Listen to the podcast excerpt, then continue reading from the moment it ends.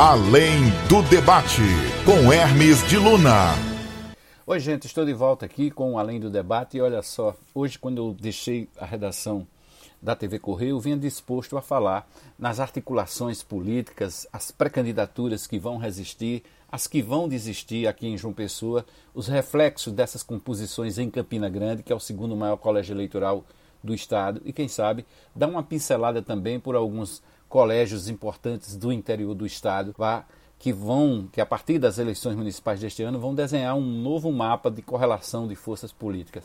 Mas eu vou deixar isso para a segunda parte do nosso podcast, porque eu quero falar mesmo é da posse do ministro Luiz Fux na presidência do Supremo Tribunal Federal, porque aliás o Supremo tem se metido muito na seara política por conta do seu ativismo exagerado e indevido e isso fez com que o Supremo Tribunal Federal fosse alvo de uma saraivada de críticas, de reações duras da, da direita, da esquerda, do centro, em determinadas situações. Conforme a situação ia se desenhando, ia sendo julgada, ia se tomando uma decisão geralmente monocrática, o que é pior ainda, ou apenas por um ministro, essas críticas, esses tons aumentavam, esse rigorismo na crítica, na pesada, é, aumentava ainda mais sobre a Corte Suprema do país. Ah, isso não vem de hoje não, isso vem lá de trás. Eu vou ficar aqui no ano de 2019, voltando nessa estrada para o ano de 2020, né? Que graças a Deus está prestes a chegar aí na reta na sua reta final. O Congresso Nacional e o Presidente da República promulgaram em 2019 a Lei Anticrime que queria inovar na legislação processual penal, estabelecer a existência de um juiz de garantia, que era um juiz que atuaria na fase pré-processual.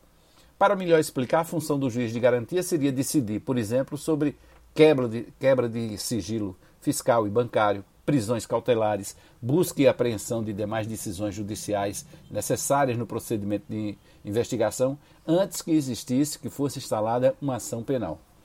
Muito se falou naquela época que o juiz de garantia seria uma inovação brasileira, o que não é verdade.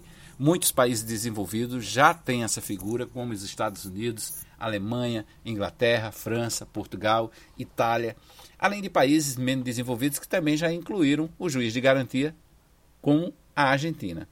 Claro que isso não é uma inovação do sistema judicial brasileiro.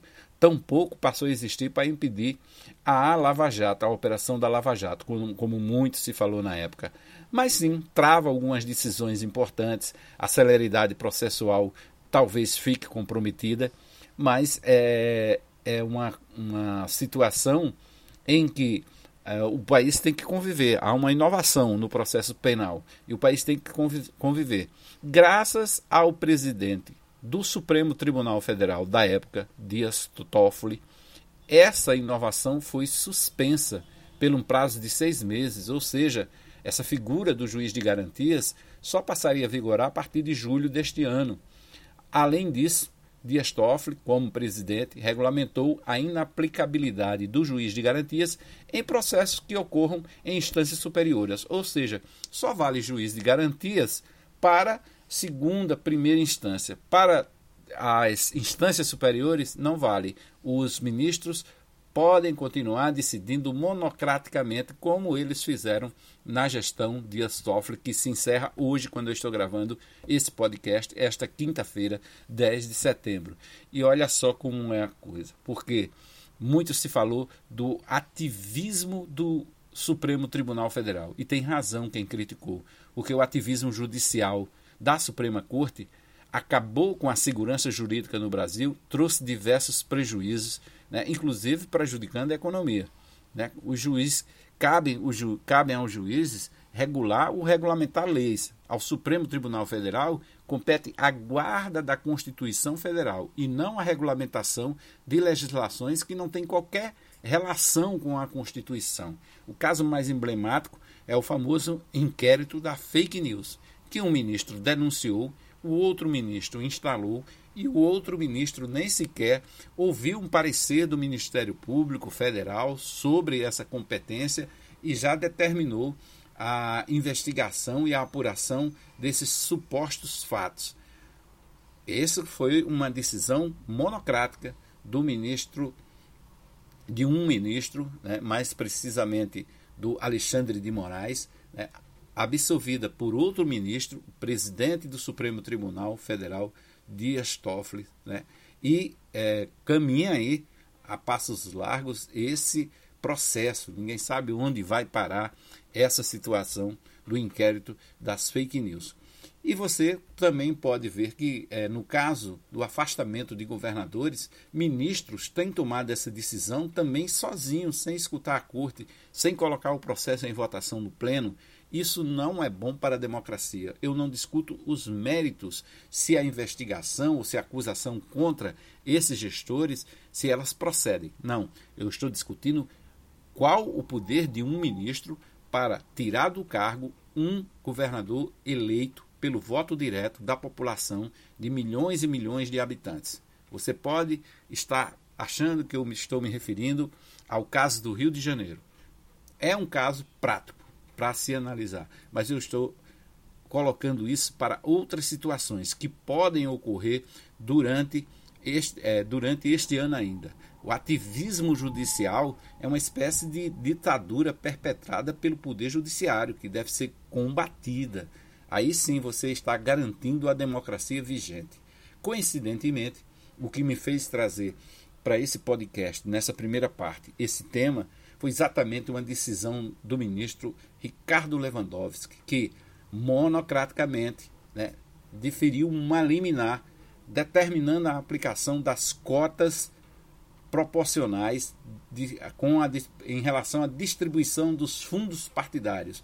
Ou seja, o Tribunal Superior Eleitoral havia decidido dias atrás de que as cotas para candidatos negros deveria obedecer uma proporcionalidade dentro dos fundos partidários, mas só a partir das eleições de 2022, porque o jogo já está sendo jogado. As regras das eleições eleitorais, das eleições deste ano já estão valendo. Então era como trocar o pneu do carro com o carro andando. E foi isso que Ricardo Lewandowski fez nesta quinta-feira com uma liminar.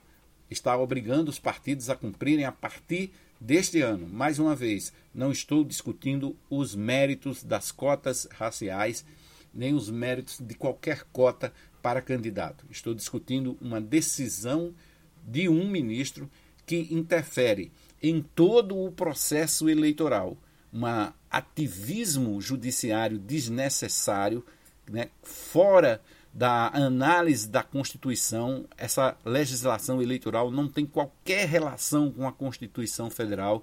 Essa competência pertence ao Congresso Nacional em razão da democracia, porque se diz que o poder emana do povo e assim apenas os representantes eleitos podem fazer e regulamentar leis. Mais uma vez, para fechar as cortinas da gestão Dias Toffoli no Supremo Tribunal Federal, vem essa decisão do ministro Ricardo Lewandowski através de uma liminar. Vamos esperar muita coisa de Luiz Fux? Não, mas Luiz Fux tem um entendimento pelo menos diferente. Ele é aliado à Associação Brasileira dos Magistrados, que defende uma revisão nos critérios de indicação de ministros, ou seja, restringir as indicações políticas de ministros para que os ministros sejam indicados através das cortes e que eles passem pelo concurso público, ou pelo menos cheguem através de cortes eh, de instâncias inferiores, mas que tenham passado pelo menos pelo Ministério Público, pela experiência da promotoria, da procuradoria, que eles cheguem com bagagem jurídica suficiente para não dar com os burros na águas, como tem feito hoje eh, alguns dos excelentíssimos senhores ministros que compõem o Supremo Tribunal Federal. Infelizmente, é essa a realidade. Dito isso, vamos para a segunda parte do nosso podcast, além do debate. Aí eu quero falar da profusão de pré-candidaturas que estavam colocadas para, os eleitor, para o eleitor pessoense. Ainda tem muito nome e acho que ainda vai haver uma redução uma redução no sentido de cair essa, algumas dessas pré-candidaturas a partir das composições que a gente está assistindo. Talvez a mais surpreendente delas seja, até agora, a omissão do PSB nesse processo. O PSB do ex-governador Ricardo Coutinho, que elegeu um considerado número de prefeitos nas, nas, no pleito passado. E este ano não terá, pode não ter candidato, pode ser que indique um candidato a vice numa chapa de outro partido e pode ser que fique de fora das eleições assistindo a banda tocar. Mas vamos lá.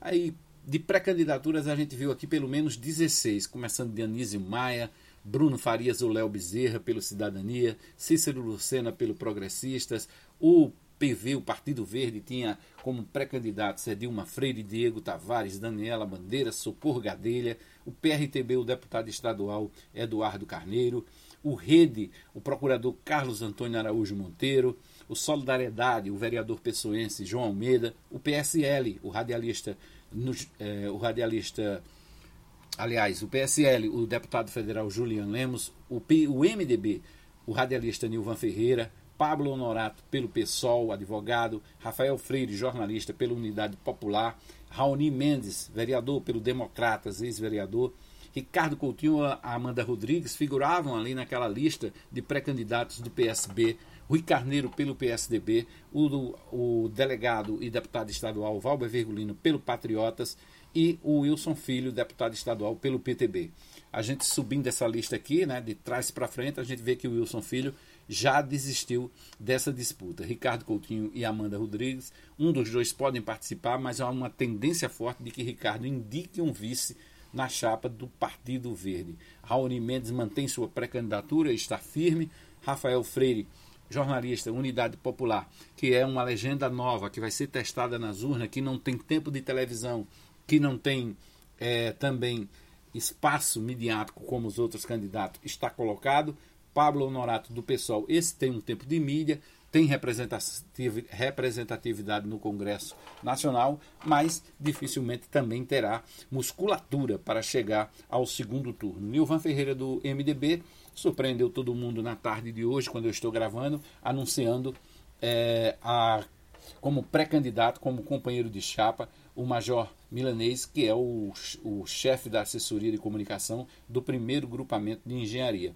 Um candidato militar de direita, centro-direita, na chapa do MDB. Julian Lemos é uma incógnita, mas talvez ele nem dispute as eleições, assim como João Almeida de Solidariedade, mesmo que dispute as eleições, terá pouca chance diante desse desse é, desse terremoto que tem aí de pré-candidaturas, né? Essa onda de pré-candidaturas que tem por todos os lados. O Carlos Antônio Araújo do Rede vai cumprir o seu papel como procurador, ser a novidade dentro desse processo eleitoral. O PRTB Eduardo Carneiro também mantém sua candidatura e eu digo que pode colocar um asterisco aí em Eduardo Carneiro.